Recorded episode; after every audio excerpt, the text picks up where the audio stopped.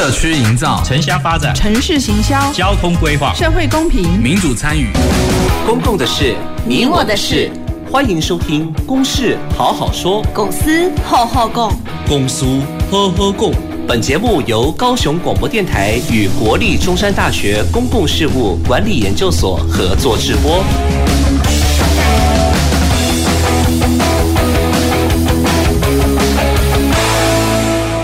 好，各位听众朋友以及电视机前面的观众朋友，大家好，欢迎收听和收看今天的《公事好好说》，我是节目主持人公事所所长彭衍文。这个节目是由我们中山大学公事所和高雄广播电台所共同合作直播哈。那很高兴今天呃，在这个疫情其实已经非常这个紧张的时刻哈，还是 还可以这个跟大家碰面哈，但是就是要戴着口罩。今天大家来宾哈有隔板加口罩，我想是非常严谨的防护哈。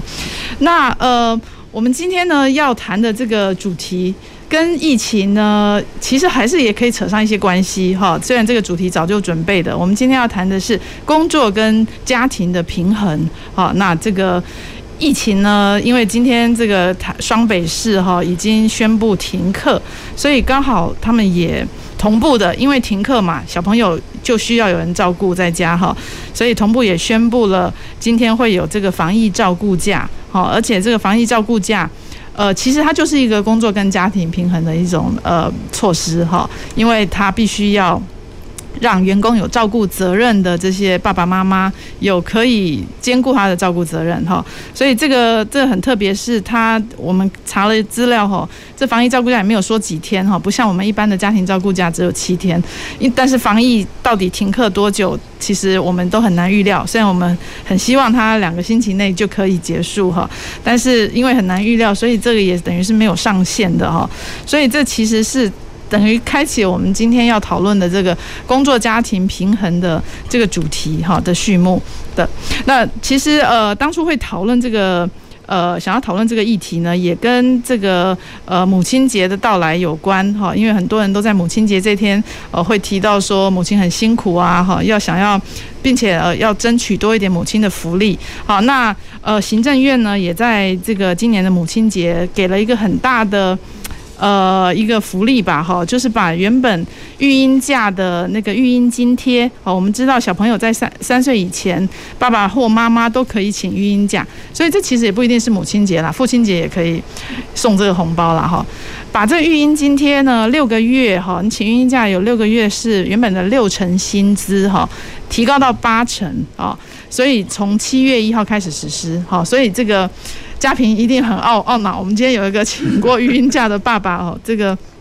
没有赶上这一波，或者没关系，第二胎还可以。好，那呃，所以这个其实就是呃，可以看到说，我们今天政府呢也越来越重视呃，这个怎么样能够提供更多的家庭支持哈，让呃我们在职场上的爸妈。好，会愿意继续生，或愿意生第一胎，或者是继续生更多胎。好，那所以包括说像，呃，育婴假的提供啊，育婴津贴的提高啊，还有现在也越来越多的比较普及化、比较所谓的公共化的这种呃托婴跟托育的这种福利哈，这都是这个趋势下哈，特别面对少子化这样的危机哈，很重要的一个。呃，一个一个重要的政策的回应了哈，所以呃，我们今天就是要来谈这个工作家庭平衡这样的一个主题。好，那我们也请到呃三位呃来宾，好，都在这个议题上可以给我们更多启发的哈。呃，我我先来介绍我们的来宾哈。首先，我左手边第一位是我们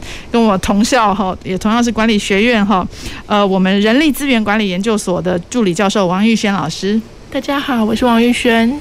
好，那我们接着是这个业务有也算是主管单位哈，呃，在地方上的主管单位就是劳工局职业重建科的吴和芳科长。大家好，我是吴和芳。好，那呃，我们第三位是呃，跟这个工作家庭平衡有很多切身经验的哈，是一位爸爸哈，而且是请过育婴假的呃奶爸哈，这个黄家平。大家好，我是黄家平。好，那这个我们这个一开始哈，今天因为谈这个工作家庭平衡嘛，哈，其实我都要看我的题目是写的是工作生活平衡啊，这所谓 work-life balance 或者是这个 work-family balance，就用这个两个用词，其实常常看到交换使用，哦，所以一开始就来请教我们王老师，他也是这个方面的研究的专家哈，这个玉轩，为什么就是到底我们用哪一个称呼，是不是有不同的意义呢？嗯，好的，呃，那我这边说明一下，就基本上，呃，工作生活平衡它会是一个比较大的概念，因为呃，其实生活有很多面向嘛，就是说，像我们在谈工作生活平衡的时候，里面可能会包含休闲活动，啊，或者是包含一些。呃，不见得是只有家庭的这个领域，它会是这个人整个，好，包含他可能有一些斜杠啊，好，他有一些其他非工作以外的任何事情，我们都会把它归类为在工作生活平衡的这个部分。那工作家庭平衡的话，就算是呃工作生活平衡这个下面的一个呃比较次领域的一个研究。那这边我们比较重视的会是那个工作的角色跟家庭的角色中间的冲突。也就是说，大家应该都可以理解到，呃，工作上面。我们有很多工作要做的事情，那家庭其实它也是一个工作吧。我们常常开玩笑说，哦，白天上班指的是白班，然后晚上回家要值夜班。对，那如果小孩对，然后如果小孩可能刚出生，还是二十四小时轮班都没有在休息。所以，嗯，我们工作家庭平衡的这个研究主轴会比较着重在那个角色的冲突，然后还有角色跟角色中间我怎么去分配那个时间跟我的资源这样子的一个议题上。面，所以嗯，这个概念我想啊蛮重要的原因，其实是因为它其实会带来很多衍生性的问题，包含工作的绩效。可能会受到一些影响，这对雇主来说是最重要的嘛。那同时对个人的健康来说也会造成一些影响。就这冲突越大的话，其实研究就发现到说，可能会跟他的失眠啊，好，包含一些生理的健康上面也都会造成心理的压力，都会有一些相关的影响。那甚至进而是呃家人之间的关系也会产生一些冲突。所以呃会开始注重这个，我想应该是蛮早之前，其实呃研究就很着重这件事情了。我本来也是认为是应该是工作生活平衡是一个比较大的这个概念哈，那家庭是其中生活的其中，但是就有人挑战说挑战我说这个其实工作就是他的生活啊，OK，所以他他他这样说我说哎，他就所以他就说是工作就是他的生活，家庭也是他的生活哦，这个又是另外一种。角度，我想那个可能就是就是我们口语白话上面的一个说法，跟学术上面的一个切分。那我在想，其实我们平常如果只是在沟通上面的话，倒是不用这么。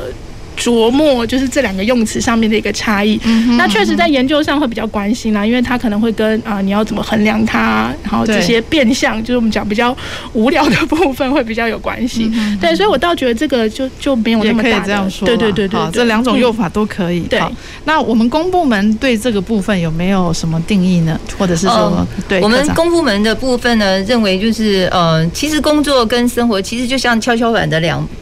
两端一样。当一方它沉重的降下来之后，另一方很明显呢它就会翘起来。嗯，那看似好像是一个韵律的那种起伏哈，实际上它是相互牵制、有形无形的一个呃困扰。嗯嗯。那在工业的先进的一些国家呢，他们陆续呢是有推行就是工作与生活这样的一个推动的一个政策。嗯。那这个政策当然首先呢还是以支持就是鼓励的方式来请那个企业这边提供员工他们一个家庭照顾的一些措施。当然这里面也包。含了很多，例如说，呃，灵活的一些工作的安排，或者是呃，这个呃，弹性的工作，甚至一些幼儿照顾的这些的措施。嗯嗯。那依据劳动部它的一个统计呢，在一百零八年的时候，其实劳工的总工时就已经是两千零二十八小时，在亚洲国家来讲的话，它其实是排名第二，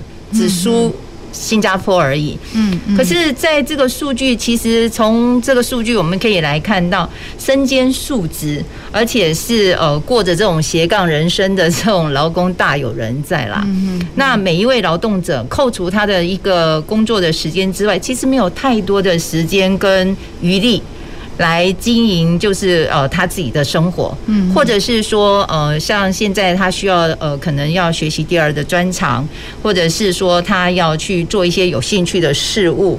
那不见得有这样的时间，所以长久下来，他没有办法从生活当中去调试，或者是呃有一个抒发的情绪，嗯嗯，没有那个出口，那到最后一定会影响到他的一个工作的表现，就诚如刚刚教授讲的，嗯嗯嗯，所以我个人认为，就是人不是一个机器啦，好，他不是一个机器，他是需要一个有情感的生活，而且是一个有人际互动、有温度的这种生活，嗯，工作只是他的生活的一部分而已，嗯，对。OK，好，那所以我们大概就了解了。其实如果可以的话，大家都想追求工作跟生活平衡嘛，哈，都不想要过劳，好。但是不过，其实刚刚其实也点到，有些人真的必须斜杠很多份工作，哦，那他的其实要追求平衡就更。更难了哈，其实这个可能是更结构性的问题哈。那不过在在谈这个更多的问题哈，包括其实有些是单身者，他也需要平衡嘛哈。在谈这些之前，我想我们呃前半段先聚焦在这个呃最常被提起的，就是我刚刚一开始讲到的呃我们育婴假现在也增加到八成的育婴津贴嘛哈。那育婴假其实这个这个其实是妇女团体努力很久争取来的哈，在纳入这个性别工作平等法里面哈，让然后让这个职场可以，以前还一开始还是没有津贴的哦，所以请的人就相对当然很少。好，但后来有了这个六成的薪资，其实请的请的比例当然就多很多啊。那当但是呢，也有很多很多这个觉得不够的地方啊，就是有些人觉得这个。好像六成太少，好，所以我想好不容易这个今年呃提高到八成，好，那对育婴假这一块，我不知道玉轩你这边有没有觉得我们现在的育婴假的推动做的怎么样？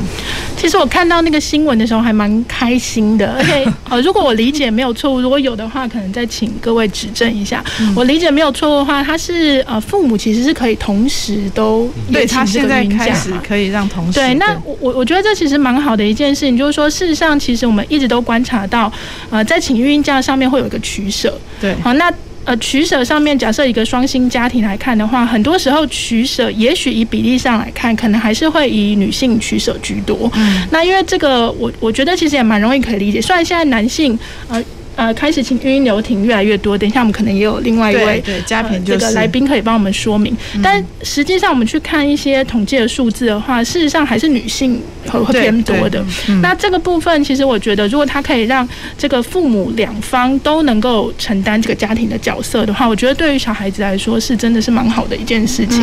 对，那嗯，事实上，其实我们看到以前呃比较常遇到就是呃有这个假，然后那。可是实际上，主管就会可能会有一些刁难的状况，然后那他可能就会说：“哎，那如果你请这个假，那是不是我可能要请直代？那有一些衍生性的这些成本啊，等等。那他们甚至会认为说，一些工作绩效比较好的人是可能不太适合请假的，因为嗯，如果你离开这段时间，我的产能或者是我的一些呃比较重要的事务，我就有一段时间是没有办法推行的，所以。”以前我觉得比较早期是有假在那个地方，大家大家不敢请居多。那现在我觉得风气开始转变，可能也政府部门花了很大的力气在这边去做一些 push，包含呃教育企业啊、教育公司啊，然后有一些相关的呃法规的一些因应。所以现在目前慢慢看到就是说，哎，其实大家敢请，而且请的。算我觉得可以心安理得的那个程度是高了很多。嗯嗯。好，那相对其实公司这边像企业，我们看到它开始有更多的一些相对的应应措施，比如说呃科技业它就会提到，嗯、呃，你在这个育婴留停的期间，好，你在绩效考评上面，你应该是要跟其他的员工是分开考评的。嗯。因为以前可能大家会把它放在一起考评，那这时候主管他就会说，哎，那你请半年，人家工作一年，那我自然而然就会把这个只来半年的人。排这个绩效是最差的，对对。那这时候其实就遇到很多这个绩效申诉的问题，所以现在其实蛮多的公司他就开始去推行，就是说，哎，如果有一些这种特别的假的一个状态的话，啊，那我的绩效我必须要去另外的帮这些人去做一些额外考核，它并不算在这一次的呃整体性的一个绩效。那这个其实对于人员来说，它就有个很大的一个平衡，就是它不会因为这样就有很多的损失。嗯嗯。所以我觉得企业这边就是慢慢开始有越来越多，就是做的算蛮好的部嗯嗯嗯，好，这个理想上是这样啦，哈，就是说不要因为你请了育婴假，然后你的考绩就比较差，或者是升迁机会可能也被影响。好，不过实物上当然，我想可能还是难免有这个呃。不不这么理想的个案哈。是。那科长这边，你呃公部门在这个育婴假的部分有没有什么特别的规范，对企业的一些提醒？我们嗯、呃，就是公部门的育婴留停，其实如果同仁要请育婴留停假的时候，或者是有呃安胎假，甚至就是呃产假的部分，其实。我们的呃氛围可能跟企业部门比较不一样，因为我们很开心，因为他为我们高雄市添丁。哦哦，对对对，真的吗？对对对，我们我们大家会有这样的一个共识啦，哈，不会说怕人力不足。对，那因为呃，在目前工作的部分，它都是属于团队团队合作的部分，所以基本上来讲，有一位同仁他有这样子的呃一个需求的时候，在公部门我们会用大家分摊的方式来协助他把工作去完成。嗯，那当然因为呃有这个经费的限制，不见得可以请直代，嗯，他必须要有一定的时间条件才可以请直代，所以呃，在这个部分我们都比较能够接受。嗯，在公部门这个部分，我们比较能接受，因为我们觉得这个是喜事。哦哈，哎，我们觉得是喜事。所以公部门本身呃自己当然要优先表率嘛，好，特别你们劳工局就是在推动企业要尊重这个遵守这个性别工作平等法。是，而且孕婴假是不得拒绝的嘛。是，好，所以其实如果劳工朋友有孕婴假被请要被拒，科长这边有看到这样的申诉的案例吗？嗯。在以早以早就是以前的时候，可能比较多啦。目前慢慢因为就是政府机关对于这样的一个推广，而且也呃由于社会风气的关系，其实大家现在对于育婴留停这件事情非常能接受，而且对于男性男性请育婴假的部分也觉得很理所当然。对，因为现在。两性的关系哈，并没有说呃谁主内谁主外，那个刻板印象已经没有了。哦，好，科长蛮乐观的哈。好，那我们大家都已经 cue 到那个男性请孕假了两次哈。我这边其实有个统计数据哈，就是像去年一百零九年呐、啊，我们全国呃第一次请育婴假的哈女性有六六万两千四百七十位哈，然后男性是一万四千两百四十一位。好，所以。其实男性已经占了，就初次请的哈，就已经占了十八点五趴左右，将近两成了哈，所以真的比例不低耶哈。这个跟以前一刚开始大概只有五六趴的这个男性哈，我想因为有津贴的关系，好，可能就让一些男性压力小一点哈，可以请一下假。好，那这个部分就我们今天刚好这个嘉平哈，他现在是自由工作者，他也有这个请育婴假的经验，你是不是跟大家分享一下？为什么那时候是你请育婴假？呃，好，我我自己的经验是这样子哈，因为育婴假其实呃，我是第一个小孩出生的时候我就请了育婴假。那呃，因为我呃，应该说小孩，我我太太一怀孕的时候，那我当时就想说，嗯，我觉得我应该要小孩子出生以后，我应该要请育婴假才对。嗯，呃，一方面因为我自己。呃，那个过去念社会学，那我们常常谈一些性别平等，对，那就会觉得，哎、欸，那既然自己过去是是念这方面的，那所以这个有机会当然应该要来实践一下，而且这个呃太太也刚的进入社会没多久，嗯嗯，那我都开玩笑说，这她事业正在起飞，嗯哼，那所以我觉得，哎、欸，那是不是应该，因为我们知道这个社会上面。呃，男性请育婴假，请育婴假还是比较少。对。那所以既然有这个机会，那我想我们当时的各方面的状况也都可以配合。那所以我就决定说，好，那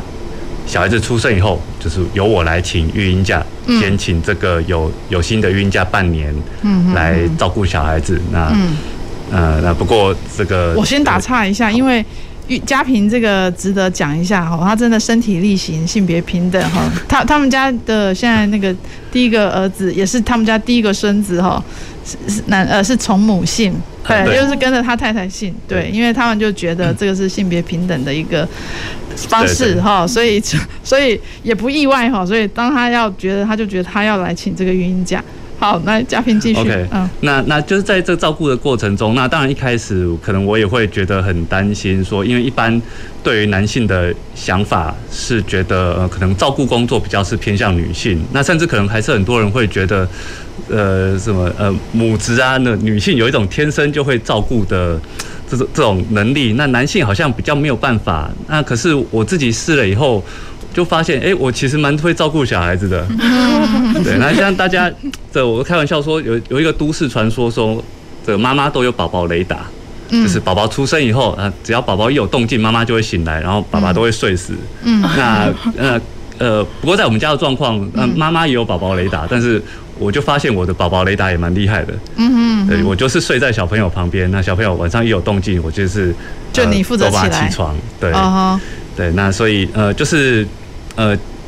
那经过半年的照顾以后，就发现，哎，一方面小孩子很可爱，嗯，那一方面我也觉得这个其实是我蛮擅长的事情，嗯嗯。那所以呃，这个半年的育婴假之后，那正好因为我自己的工作上面也算告一段落，嗯，那所以我就决定，呃，我那我是不是干脆离职，那到家里做这个全职的照顾者，嗯嗯。所以后来呢，就后来就那所以后来就就他就照顾下来。这个其实有点呃，怎么讲呢？因为其实我们当初妇女团体推育婴假这样的一个措施，其实是希望呃女性朋友可以不要因为育婴而离开职场嘛，哈。所以可以在请完假之后，就是稍微小朋友呃，就是等于是产假两个月太少嘛。那后来经过半年，然后。呃，复原之后，那他可以回到职场，可能换先生再请半年，然后小朋友婴婴儿的期准期间可以有家人照顾，这样。好，那但是那个家庭就是呃立呃，就刚好是那个请完之后觉得太可爱了。我想我大概是因为性别上面的关系，因为我太想要去翻转这个大家的性别刻板印象，那所以我请完以后，我就一路觉得。我应该要更进一步的证明说，男性也可以很好的去承担这个照顾的工作。嗯嗯嗯。那对，那女性也，呃，就算有了小孩子以后，也应该可以，呃，在适当的条件之下，也应该可以继续他的事业。对对对。那所以我我就觉得，那我们来做这样子的安排，由我在家里照顾小孩，然后太太继续去。呃，去进行他的工作的。嗯，好好，对，反正就是一定都要翻转一下就对了。对对。好，那那这样的期间是，就是说请孕假这这个呃六个月啊，甚至到现在后来后来你其实有一段时间就等于全职奶爸嘛哈。是。那你的工作时数是怎么样？就是因为也不可能就真的全部都你带吧。OK。好，是不是也要有分工一下？嗯。对，那呃，但因为我太太其实做 NGO 工作，那这个呃工作时数比较长的 NGO 工作，所以 NGO 就是民间团体了。对对对对对，所以呃，只要当然就只要他不在家，就都是我带。那他在家的时候，如果我的体力还许可，就尽量让他休息。哦，所以也都是你带。对，但是这个状况其实没有办法持续太久，因为。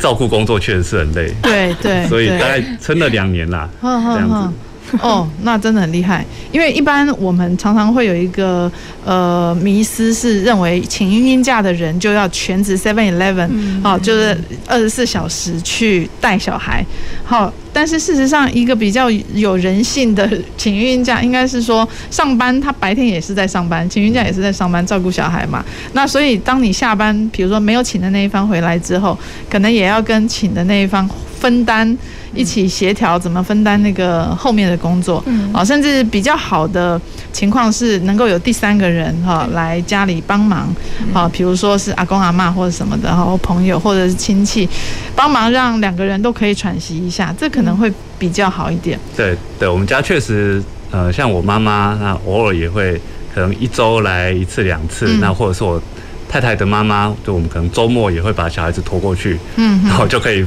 获得一个整天的休息。嗯嗯嗯，对，所以所以这个你要能够在育婴假期间把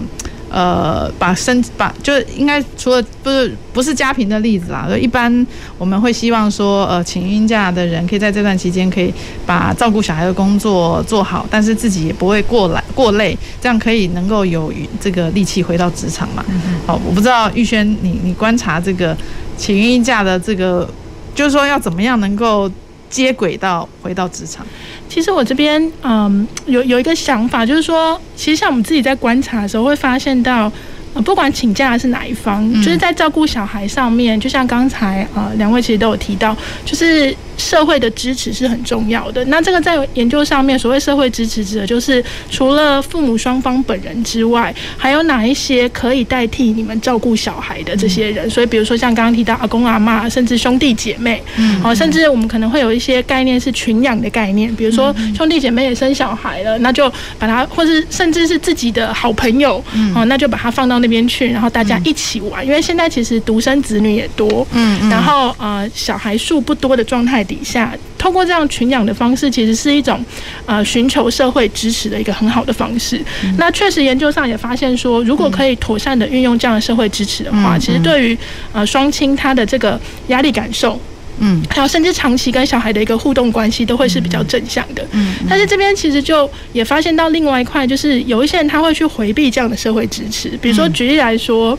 这可能呃不见得是一个歧视，但是有的时候可能就有一些媳妇会觉得，哦，我不想要小孩给婆婆带，或者是反过来是。比如说，儿子会觉得自己的爸爸妈妈怎么样，嗯，或者是女儿自己觉得自己的爸爸妈妈怎么样，好，可能上一代跟我们这一代，毕竟也许会有一些教养观念上面的差异，那比较长，可能就会争执呃食物啊，好什么呃卫生啊，好这一类的问题。嗯，那其实我们还蛮常会呃希望，就是说家长在这个平衡上面，真的还是稍微看开一点，就是说，对对，如果又要。把工作也做好，好，然后小孩也要顾好，然后所有的东西全部都要按照自己的方式，都是那样的话，那其实一个人他要花很大很大的时间跟精力，嗯，那其实这就是一个取舍。那其实我们在这个家庭跟工作平衡的研究上面一直在强调一件事，就是没有完美，嗯，好，那它的平衡，所谓就是你在不同的事情上面的权重，你会去做一个调整。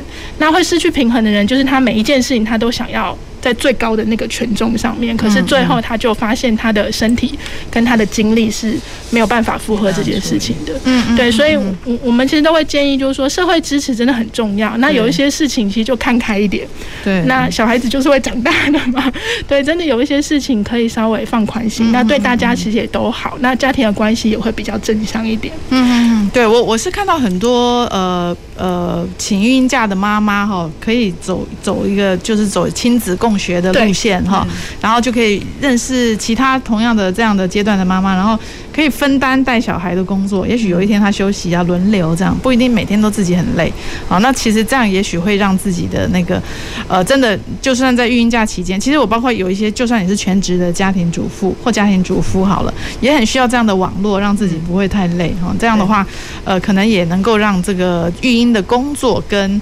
生活生自己个人的这种生活心身心灵哈都能够比较平衡嘛哈。好，那我们呃呃第一个阶段先谈到这边，然后休息之后再欢迎大家回到公事好好说。听众朋友，轻轨拥有优先路权，其他车辆行经轻轨路段若闯了红灯，可罚三千六百元以上一万零八百元以下罚款。红灯右转可罚一千两百元以上三千六百元以下的罚锾哦，请大家开车上路记得礼让轻轨。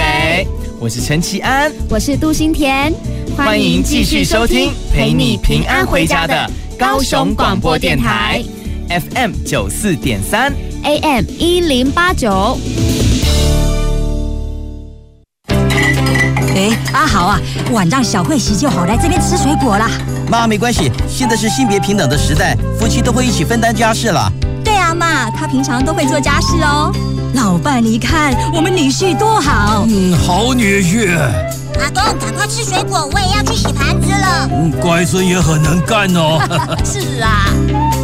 性别平等，从你我做起。以上广告由行政院提供。为着家庭，咱逐工操劳。想讲薄冰能是宝贵的，结果说是多性命。听人哋讲，薄冰人会得癌，十个口腔癌九个薄冰人。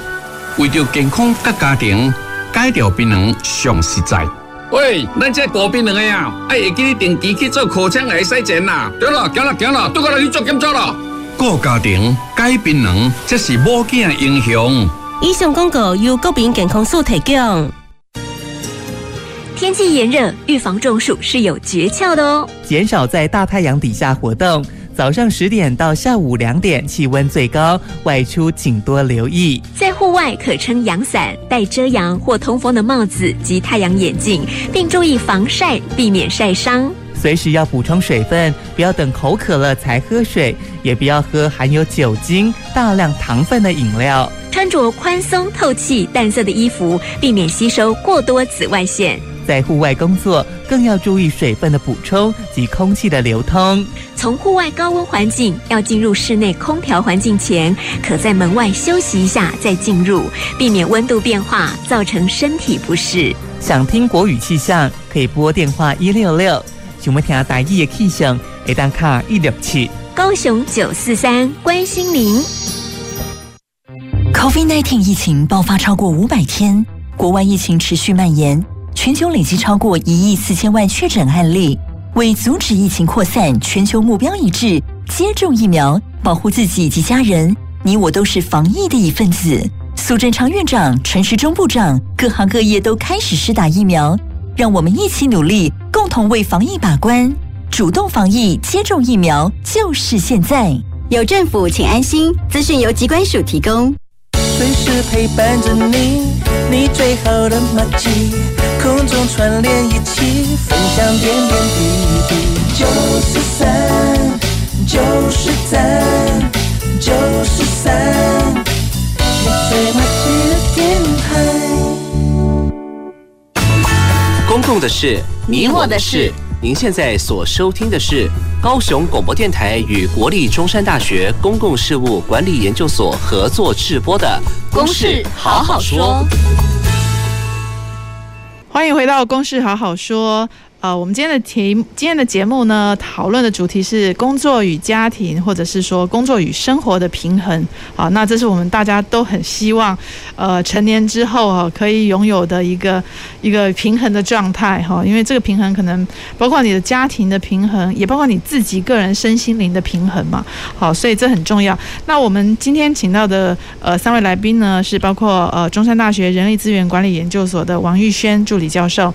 以及呃劳工局。局职业重建科的吴和芳科长，还有自由工作者黄家平。好，我们刚刚就是从聊到家平的请育婴假的这个经验哈，那也其实进一步知道说，呃，他因为请了半年之后，觉得呃小朋友很可爱，而且他也想要持续做一个奶爸这样的角色，好，那就继续当就是照顾了小朋友一年，好，那后来又回到职场。家平要不要跟我们讲？后来回到职场之后，你怎么样继续让你的工作跟家庭可以平衡？好，我后来其实就呃，我想比较呃，就变成一个自由工作者，我就没有回到原来的工作上面。嗯哼。那呃，其实大概是在一年多以后，就是自己算全职照顾一年多以后，那但是我想，呃，很多全职的照顾者，特别是如果自己照顾的话，大家知道照顾小朋友非常的。呃，耗费耗费心力是。对。那而且其实，在就即便我我想我们家已经算是有不错的支持了，但是其实很多家庭，你如果只靠一份薪水的话，在经济上面是会比较困难的。嗯。那所以就一年多以后，就我就开始思考，哎，那是不是呃有可能我开始就也许小朋友送保姆，那然后我开始可以从事什么样子的。的工作，那但这个工作可能会是比较弹性的，嗯哼，对，因为嗯太太工作时间比较长，那所以我我也许就会需要一个比较弹性的的工作，嗯哼，那可以就是我随时支援，随时支援，就是嗯小朋友很容易生病，万一没有办法送保姆，或者是保姆这个从保姆家回来之后，就可以由我接手照顾，嗯嗯嗯，那呃那所以后来呃。就自己有一些技能，所以就开始做一些逐字稿的工作。嗯哼，那等于是在家工作啊，就是、嗯、对，就是现在时下流行的在家工作。嗯哼，那可是我觉得，呃，很多时候大家听到在家工作，嗯、呃，好像是一个很适合照顾者的工作形态。可是我觉得也必须要，就如果你有想要尝试这种工作形态的话，必须要提醒，在家工作的意思是你没有上下班的时间，你所有的时间都是的工作跟休息是混在一起的，其实呃不会比较轻松。对，你你你会不会也要发展出一套方式来做一个区隔呢？你说的混在一起是？我说所说，例如说，呃，如果你是一个也许朝九晚五等等这类上下班的工作的话，那你可能下班了以后，你就是离开工作的场域。嗯。那但是如果你在家工作的话，这你的办公室就是你的房间。嗯哼。对，那就是你家。嗯。对，所以，呃，那你。像我就是接案，那案子没做完，就是时间就卡在那边。那当然我可以，呃，所以一个现实的情况可能会变成是我今天案子，我后天就是要交。嗯。那万一小孩子发烧没有办法，就得要在家里的话，那我可能就是得要他睡着以后，嗯，那我才能够继续，对，我就继续加班。嗯哼。那你自己觉得这样的方式算是一种平衡吗？还是有点冲突？我我觉得，老实说，我现在也还在调整是怎么样变成一个平衡，因为，呃，有时候这个一不小心事业做太大的话，那变成可能我太太原先有固定的工作，那变成她假日的时候要来支援我，因为我假日可能要加班，嗯，对，所以我我想也很难说到底有一个人在家工作的这种弹性到底是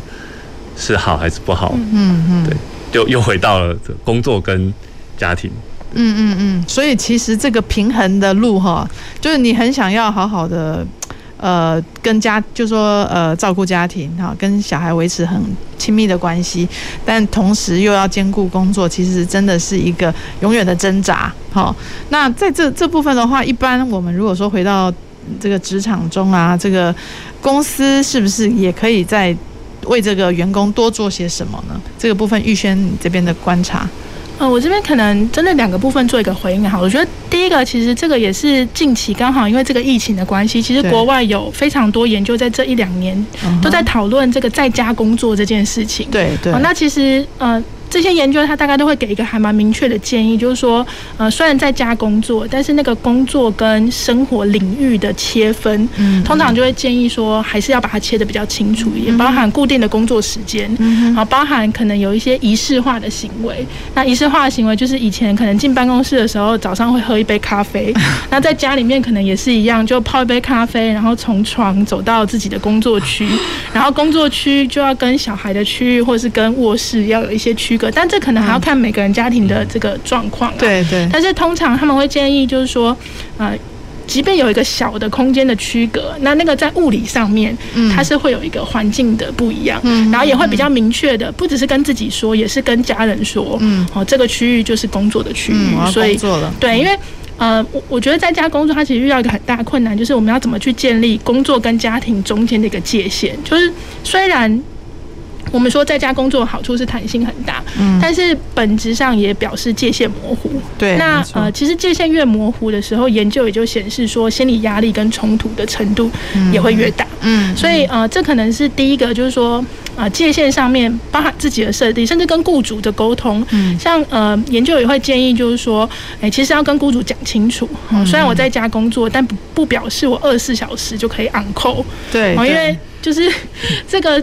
Line 啊，或者是 Facebook 的这些讯息，其实传来传去，有些时候可能半夜都还一直在传这样的讯息。嗯，好，那其实现在也都会去建议雇主，就是像我们所有好几个老师都在做那个什么主管下班别赖我。对对，所以就是很明确的会去建议雇主，就是说这个工作跟生活的这个切割上面，嗯，哦，就是员工自己或是雇主本身，其实都要有这个意识，嗯，哦，不要做过度的，真的是很紧急的事件当然没办法，但是如果不是那么紧急的话，那下班。之后的这样子一个交派工作的这个时间性上面，真的双方要有一个比较明确的沟通。嗯哼。那另外一块就是刚刚其实有提到这个支持的部分。嗯嗯。其实现在在研究上有一块就在谈主管支持员工的这个家庭生活的一些行为。嗯。好，那他其实会从四个不同的层次来谈这个事情，比如说。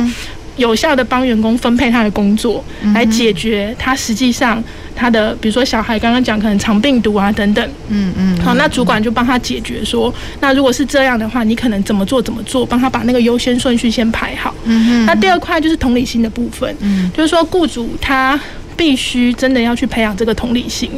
好，那当然，我觉得这个同理心的培养，可能它需要一段时间，那可能见仁见智，不见得每一个雇主都可以一第一时间马上就可以做到同理这件事情。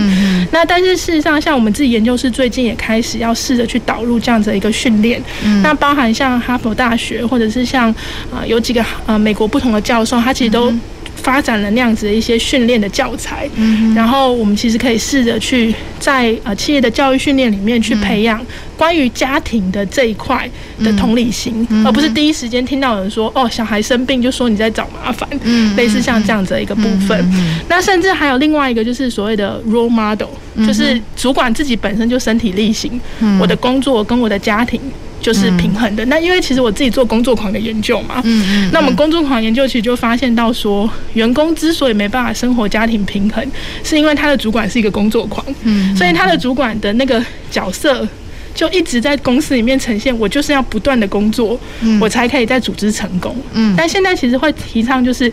你不是一直工作才叫成功，而是你要可以工作家庭平衡，还可以把业绩做出来，这才叫成功。哦，那所以呃，包含最后我们用一些比较有创造力的方式来解决，就是工作上面的设计的问题。嗯，好，那时间点上的分配，这些都会是雇主其实可以花一些心力试着去解决的部分。嗯嗯嗯嗯，OK，好，非常谢谢玉轩介绍了蛮多企业其实是可以做的哈。那很多。部分其实感觉是这个真的要有这个同理心，认为这是重要的，好，而不是说员工你自己家里的事，领导也待机，好，不要来干扰工作这样子。你如果现在这种态度，可能早就不合时宜了，好，那你这样这样的态度，可能员工也不愿意真的很认真的为这个你的企业来努力哈。所以其实应该是一个互相的概念嘛，哈。那科长这边嘞，是不是也有也有在督促我们企业？能够做到哪一些资源员工的部分？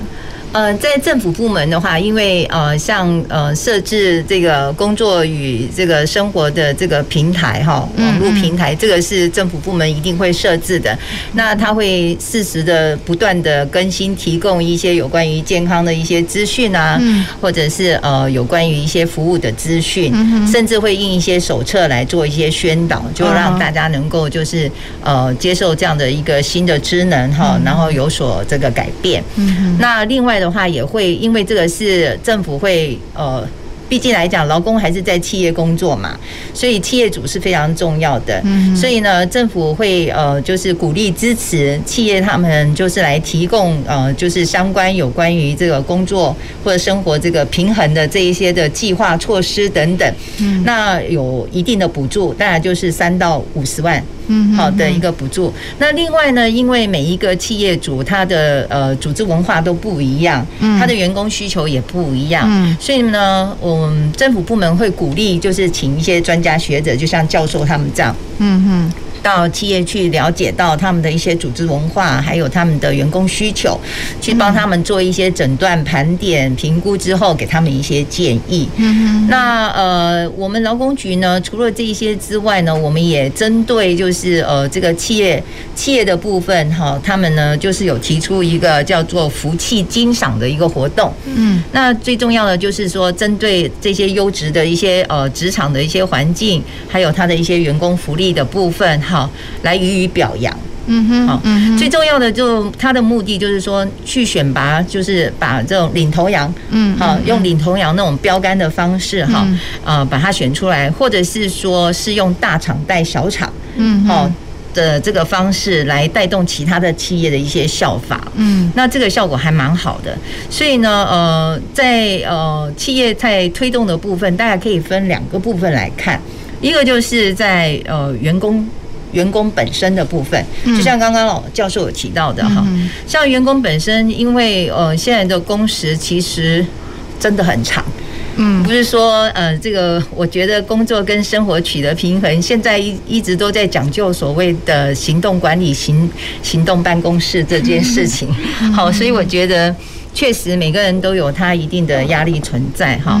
赚钱真的很辛苦啦，好，真的很辛苦。那舒压这个部分，因为我刚刚有提到嘛，这个工作时间长。然后有很多事情需要去解决，所以他有很多的，不管是正面或者负面的一些情绪，他必须要有一些的出口。嗯，他没有出口，不管是好的情绪、坏的情绪，如果呃没有办法正常去呃能够去消散的话，其实对他来讲是身体也是有一定的一个影响啊和健康。嗯，那所以呢，在舒压的部分哦，这个企业是非常重视的。第二个部分，也就是我们在工作上面难免会遇到一些工作上的困难。嗯，尤其现在创新这个部分，嗯好，创新这个部分，那时时都考验着我们。所以呢，在工作适应的困难这个部分呢，企业主他也会就是针对这个部分去做一些呃教导培训呐，哈，或者是一些观摩等等。那另外呢，就是在呃有妊娠女性的这个同仁哈，像目前因为陪产假五天嘛，对，然后生理假是全薪。另外就是呃，像我们的那个生理假是全新哦，我以为是半新哎，全新，嗯，生理假全薪，对。那那个呃，产假的部分，劳基法基本是五十六天嘛，现在都六十二天，所以是优于劳基法的。哦，是。说有一些企业是有一些企业现在就是在针对是，对，法定是半薪，因为劳基法是基本嘛。对，那它可以优于劳基法，嗯、所以现在就是说，呃，很多的企业他们在推工作生活平衡的这个部分，他们都会优于劳基法。哦、对，嗯、呃，另外像有一些生日假啦。好，或者是有一些什么呃，那个什么三节啦等等，那不一定是一定是奖金，有的时候也会有一些 surprise 的一些活动等等。其实那都是一种抒发啦，嗯，都是一种抒发。嗯，另外就是也会目前企业针对他的一个企业责任的部分，其实他也会鼓励员工。是用呃有薪的工价，嗯，哦有薪的工价去做一些公共的服务，嗯，他会给一些公益价，所以我觉得这都是一个很棒、很棒的一些的这个推进哈。另外当然就是弹性上下班嘛，嗯，弹性上下班会考虑到就是说有很多的家庭他有需要儿童或者是长者的一个照顾哈，所以呢，嗯，可以方便就是同仁他们的一个弹性的一个调整，嗯，另外就是呃。针对有一些可能需要呃要退休的同仁，他也会在一些退休前的一些准备，好呃适应的一些呃措施上面去做一些协助。所以我个人觉得，目前慢慢的走向，慢慢走向其实是全人服务啊，哦是全人的服务。那当然在家属的部分，呃像嗯企业有很多，在我们高雄市啊都有设很多的幼托，嗯。哦，很多的幼托，您可以就是呃，就是上班的时候小朋友企业托育，对对对，就是可以就近的照顾，就近的安心这样子。不过这个是要一定规模的企业哈，两百五十人以上还是更大哈？那目前当然了，这个其实我觉得是观念最重要。嗯，哦，你有了那个观念，就一步一步的阶段性的，你就会去前进嘛。嗯哼，哦，当然那个观念只要能接受，你觉得这个是对的，去做对的事，把对的事情做好，我相信这个很快啦。嗯，那就像刚刚也有教授也有提到，就是很多家庭里面可能就是互相一起照顾，因为有很多的朋友啊，哦，有些朋友可能嗯，就是我也是目前有带宝宝，你也带宝宝，你可能有个什么事儿，孩子托给我。对，哦，短期的几个小时，我觉得那都 OK 的，因为孩子有伴。嗯，好像这种事，其实我觉得这种共好的概念，大家是有的。嗯嗯。那另外就是在很多的一些企业部门或者是公部门，也都有哺乳室。嗯嗯，很友善的一些这职场的环境，对对，甚至还有一些儿童啊，或者是年长者，他们临时照顾的一些空间，这些对，这些都是都是有在呃有在做的，所以我觉得呃，就以上的种种，其实可以让呃大众朋友们可以了解到，其实我们高雄市呃就是政府部门对还有企业，其实都是很支持。很支持我们劳工的朋友，都希望我们能够就是呃把这个职场呃把它做成更友善的一个环境，变成一个幸福企业。嗯嗯嗯，这个当然，这个如果能够做到这些提供，我也有看到劳动部啊，他也有。推这个工作生活平衡奖。是。哦，也是类似像刚刚科长提到，他奖励了很多企业，他做的比法定规定的还前进。是。好，比如说产假人家两个月，他给他三个月有薪，好等等的，然后还有一些是真的针对员工，比如说设健身房啊，然后心理咨商啊，好等等的服务是蛮多很多，不过感觉都是要比较大的企业有这样的人力规模，好才有这个资本来。特别像比如说你刚刚提到的企业托育，你总要有够多的宝宝才有，才才才是不是才可以办？对，这边我补充一下，对，就是说确实像我们自己在上课的时候，也会遇到在职班的同学会问类似像这样问题，比如说我们就举一些呃企业的例子，像刚刚科长举的，那呃同样就是也会有。专班同学就会问说：“哎，那小公司怎么办？”对对，好，那事实上其实有一些方式可以进行，就是说刚才的这个方式是大企业它量体够大的时候可以自己。在公司里面做，对，但是事实上其实也可以去跟附近的一些幼稚园去做签约。嗯，那通常有一些比较中小型的公司的话，他们可能就会找邻近的这些呃幼稚园，那先签，比如说几个名额起来，那这样就表示说，哎，我这是优先，哦，你这个幼稚园就要留几个名额给我这个公司。那这其实也是一个社区的一个互动，就是说不只是帮助这个企业解决托育的问题，那同时也帮助这个幼稚园解决招生的问题，因为它等于就固定，好，可能会一年有几个名额，它是不需要去外面做招生的。那当然渐渐这样合作，啊，如果企业量体越来越大，它可以到最后自己建立一个。那如果不行的话，其实通过这样子的这种外包的方式，也是还蛮常见。那包含刚刚那个心理师，嗯，或者是护理师的部分，嗯，好，那呃，确实依规定，就是说公司到一定规模的时候，是必须要自己有心理师跟护理师。但是还没有到这个规模的时候，也很多公司做一样是签约，嗯，好，那比。如说护理师他就一个礼拜去公司几天，uh. 或者心理师他一个礼拜会有驻点的这样子的一个服务，uh. 所以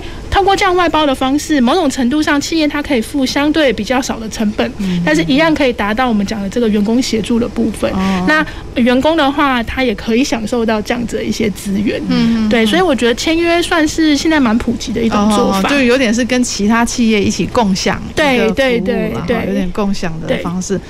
好，那家平可以从我们员工哦的角度来，或者说一般我们就是说受雇者会对工作想要想要祈求工作生活平衡的，会对职场有什么期待呢？或者你的朋友，嗯，我我想我其实现在算是有两。我我觉得我应该算是有两种身份的经验，嗯哼，对，一方面我自己算曾经是受雇者，那一方面我现在作为自由工作者，我想我现在有点算是老板，哦哈，你也雇对，因为我请其他人算是自己接案，哦哦，对，那我也我也会发案给其他人，那不过我觉得如果从一个受雇者说，我从一个劳动者的角度来想，其实像我这个年龄，我们大概三十几岁，嗯，来说，其实。我有很多朋友，大概也，呃，小朋友大概就是可能二三四五岁，对这个年纪。那我我想我们也确实常常听到很多，就大家常会会烦恼说啊，这个像刚才提到说，那呃，我的我下班时间还没到，可是我好不容易抽到了公幼，嗯，可是公幼是四点，我没记错的话，就是就是四点。时间卡很死，那就是要放学，我就是一定要有人去接。那可是我工作，我就是卡在那边，怎么办？对，虽然我们知道有很多企业可能可以弹性，但是还是有非常多的企业，非常多多的工作形态，就是没有办法让我们这么弹性的去接小孩。那公幼也会有寒暑假的问题。嗯哼，嗯哼。对，那或者那当然，现在政府也一方面有推这个非盈利，嗯的非非幼儿园，呃，对不起，非盈利，然后准公共化幼儿园，而且补助还越来越高。嗯，我我想这些都对，都对我们来说是非常好的政策，没错。嗯，那不过我觉得还是在职场上还是很容易有太多的漏洞。嗯，对，我想大家这。老师做研究，然后科长这边人就还是有非常多的漏洞，我觉得会需要不管是公部门跟私部门一起去努力。那我具体可能没有办法讲得很清楚，但是我想各位劳动者，对大家一定很清楚。嗯嗯嗯。其实我觉得听起来就是觉得那个雇主有没有那个刚刚讲的同理心啊？好，因为如果说你今天小朋友有需要去四点接，不过我我要补充一下，其实公幼大部分都是可以延长到六点，好，只是要再去付那两小时费用啊。包括暑假现在也也是会另外被聘老师，因为也因为大家那个需求是很明确的，对。好，那但是就算说他真的需要四点去接，那那个老板是不是有这个那个那个同理心，觉得有这个？弹性，好，因为其实我想，这个员工作家庭要平衡，势必就是职场中要有一定的程度的弹性，而不能什么规定就是死规定，好，是不是？这个部分我们最后的时间也也请这个呃几位来宾也再给我们补充一下，就是说，如果我们要。呃，真正落实大家都能够工作家庭平衡，你觉得这个你最觉得需要努力的地方是哪里？玉轩先好了。嗯，好，嗯，我想可能还是回到雇主的这个部分，就像刚才呃嘉平所说到的，嗯，就是说，诶、欸。有这些规定哈，然后有那么多的范例，但是同样还是会有一些雇主觉得这件事情好像并不是他们应该要考量的。那你如果不适合的话，你可以去找其他的工作。我觉得确实是遇到有一些雇主他的想法会是这样，但实际上我们观察到就是，那你这样你的呃离职率就是比较高，好，那同时你的员工对你公司的这个忠诚度上面、认同度上面也会有所影响。所以这应该还是回到。我们有个概念，就是一个社会交换的概念嘛。嗯，如果雇主他愿意去为这些事情帮员工做着想的话，嗯，那员工他回报的是什么？嗯，他回报就会是他觉得这个雇主是一个相信他的，是他愿意认同这个雇主，甚至进而愿意长期留任。嗯，那这个从成本的角度上面来看的话，当然会觉得，诶，如果你可以持续而稳定的有一个劳动力在那边，嗯，对于公司来说，它的呃从永续经营的角度来看的话，一定会是比较好的。嗯，那这个其实就是取舍。那雇主他决定怎么做，我想我们这边也没有办法，就是说这样大义凛然的说你一定要怎么样。但是建议上面就会觉得说，哎，如果你看的是长线，看的是永续的角度的话，那愿意这样做的话，虽然短期内可能会有一些啊经济上某种程度好像有损失，但是看长线，我觉得雇主不会吃亏的。嗯嗯嗯，对，好，谢谢。那科长呢？呃，我觉得因为高雄市它毕竟来讲，它是嗯、呃、重工业起家。的，那么传统工业它还是存在。那么传统工业的部分要改变，可能是有一点困难。它早八呃那个早八晚五的部分哈，它是非常硬的。嗯，几点到几点就是做什么，这个是呃目前是现况是这样子。但是因为高雄是目呃就是一直在转型当中，那目前的科技业或者是轻工业的部分哈呃一直在发展。而且现在因为呃，就是科技时代的来临，所以很多的工作形态它都有有一些的改变。嗯，那工作的形态、工作的时数、工作的场域等等，其实都跟着在做改变的时候，我觉得这个东西是就像我刚刚提的，我还是认为啦哈，就是说那个观念的导正。如果观念能导正，雇主能够理解到刚刚教授讲的，就是说，如果就长期经营的部分来看的话，其实它是有一定的效益，就是就是放长线嘛，哈，放长线。所以呃，我我还是就是期待，当然就是制度上也是要跟着社会形态的改变，要做一些修正啊。嗯嗯。好，其他的部分我相信未来会越来越好。